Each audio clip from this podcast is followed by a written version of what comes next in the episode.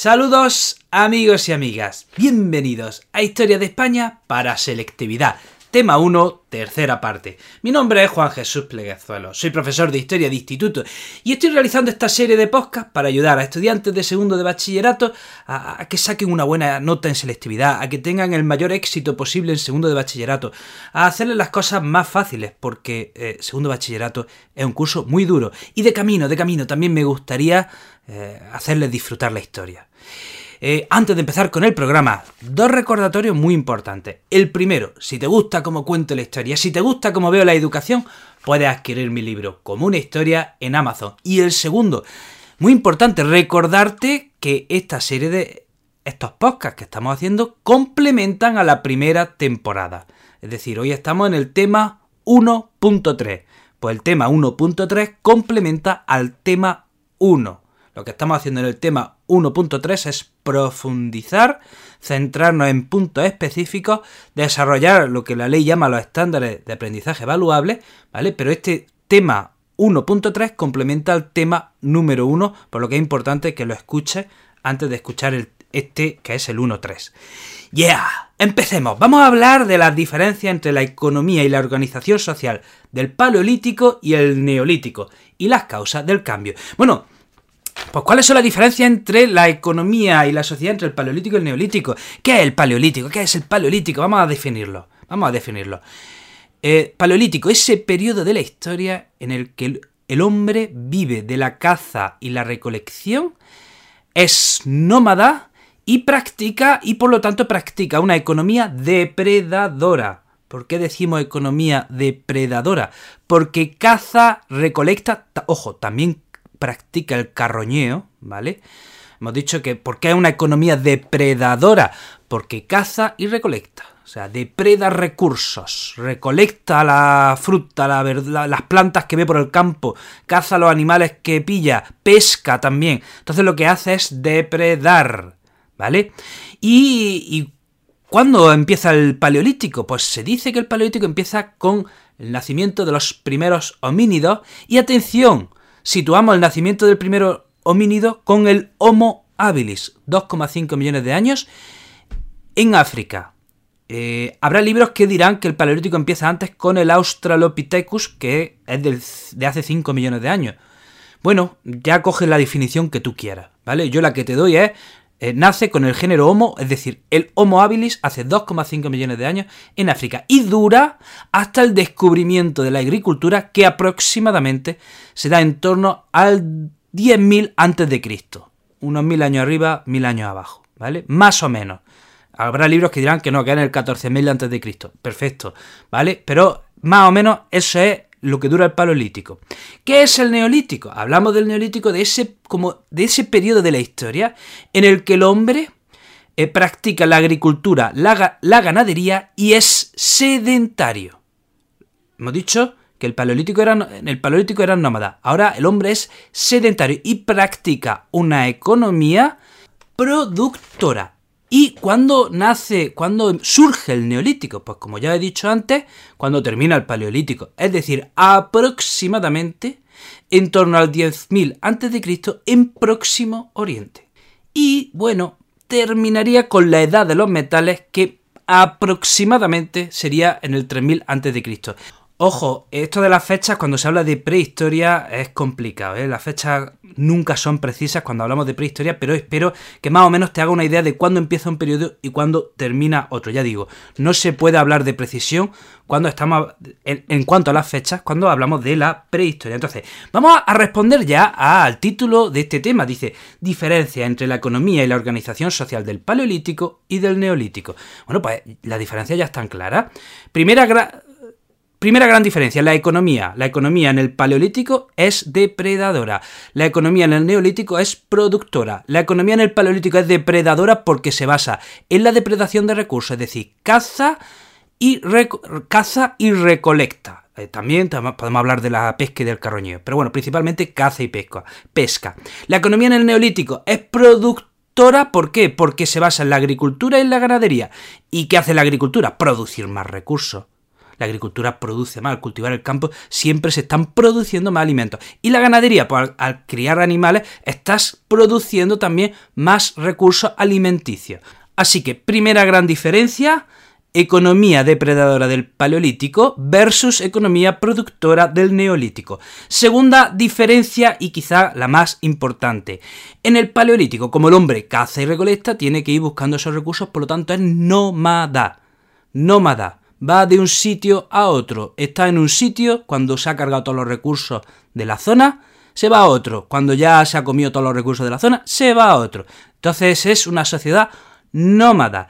Y la sociedad en el neolítico es una sociedad sedentaria, porque al estar en un sitio y la tierra, al producir alimentos ya en el sitio, con la tierra y con la ganadería, ya no tiene que ir a buscar alimentos. Se lo da la tierra y se lo dan los animales que están criando.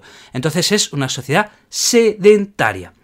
Eh, bueno, pues esas son los principales, las principales diferencias en la sociedad y la economía del paleolítico y el neolítico. Dice. Y ahora, causas del cambio. ¿Cuáles son las causas del cambio?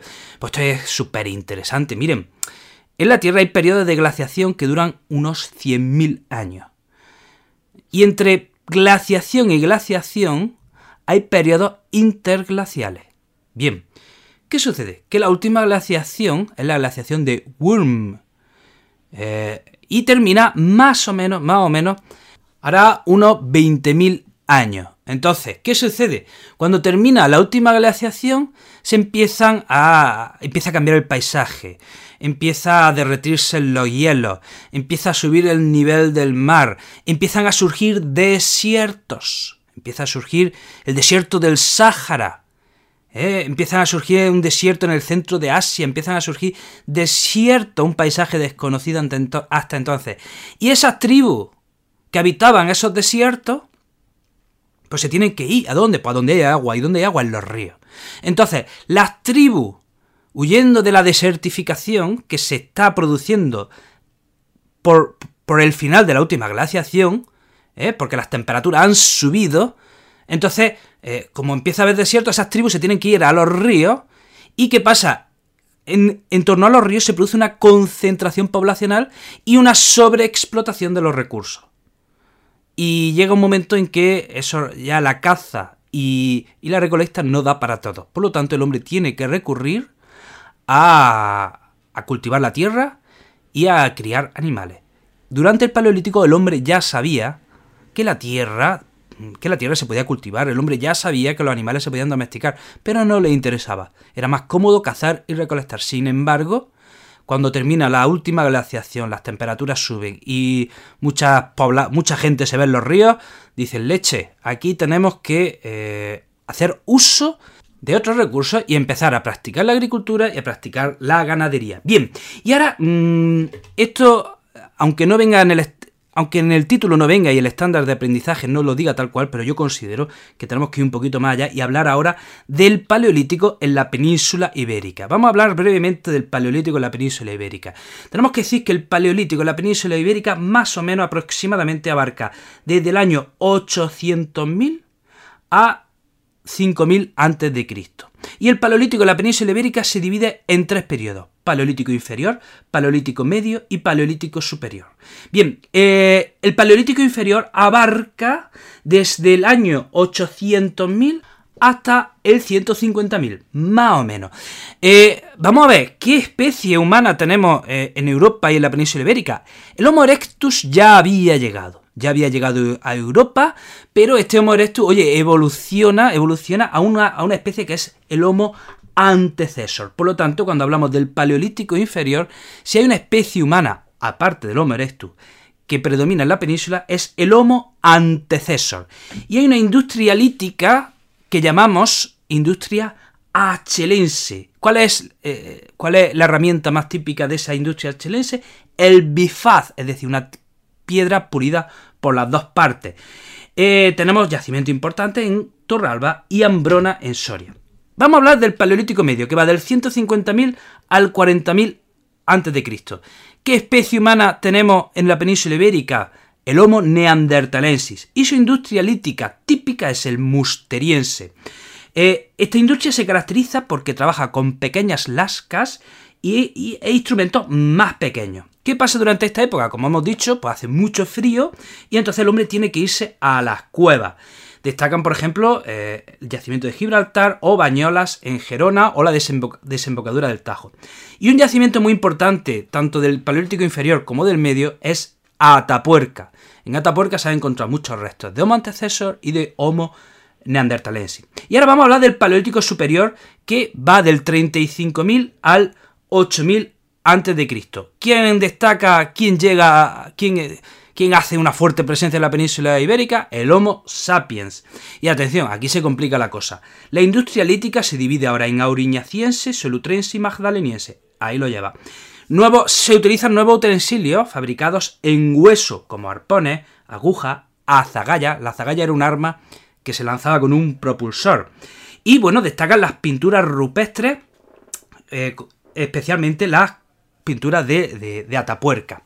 Y bueno, vamos a hablar ahora del siguiente periodo que es el Neolítico. Ojo, y entre Paleolítico y Neolítico tendríamos que hablar ese periodo de transición que es el Mesolítico. Pero bueno, vamos a hablar del Neolítico que va del 5000 al 2500 a.C. Como ya hemos dicho, ¿cuáles son las características? Bueno, pues que se practica la agricultura, la ganadería, se usa la cerámica, los poblados son sedentarios y, muy importante también, se usa la piedra pulimentada.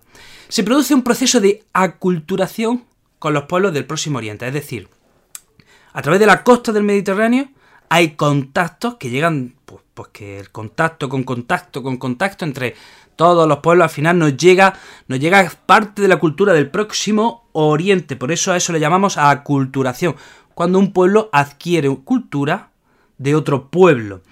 Eh, ¿Cuál es la industria? ¿Qué tenemos que decir de la industria lítica? Pues que destaca la piedra pulimentada. Tenemos que hablar del neolítico antiguo. Eh, cultura principal del neolítico antiguo, la cerámica cardial que entra por Cataluña y se expande a Levante y Andalucía. Y tenemos que hablar en el neolítico pleno de la de la cultura de los sepulcros de fosa y que hay distintos tipos de cerámica, ya sea incisa, pintada, lisa, etcétera. Bien, hasta aquí amigos y amigas, espero que este programa te, te ayude a estudiar, te ayude a sacar una muy buena nota. Te recuerdo que tengo más proyectos relacionados con la educación. Si quieres estar al tanto de todos ellos, puedes seguirme tanto en Facebook, Juan Jesús Pleguezolo, Instagram, el profesor inquieto y Twitter, donde ya estoy activo, el profe inquieto. Te mando un abrazo, te deseo lo mejor y te espero en el próximo programa.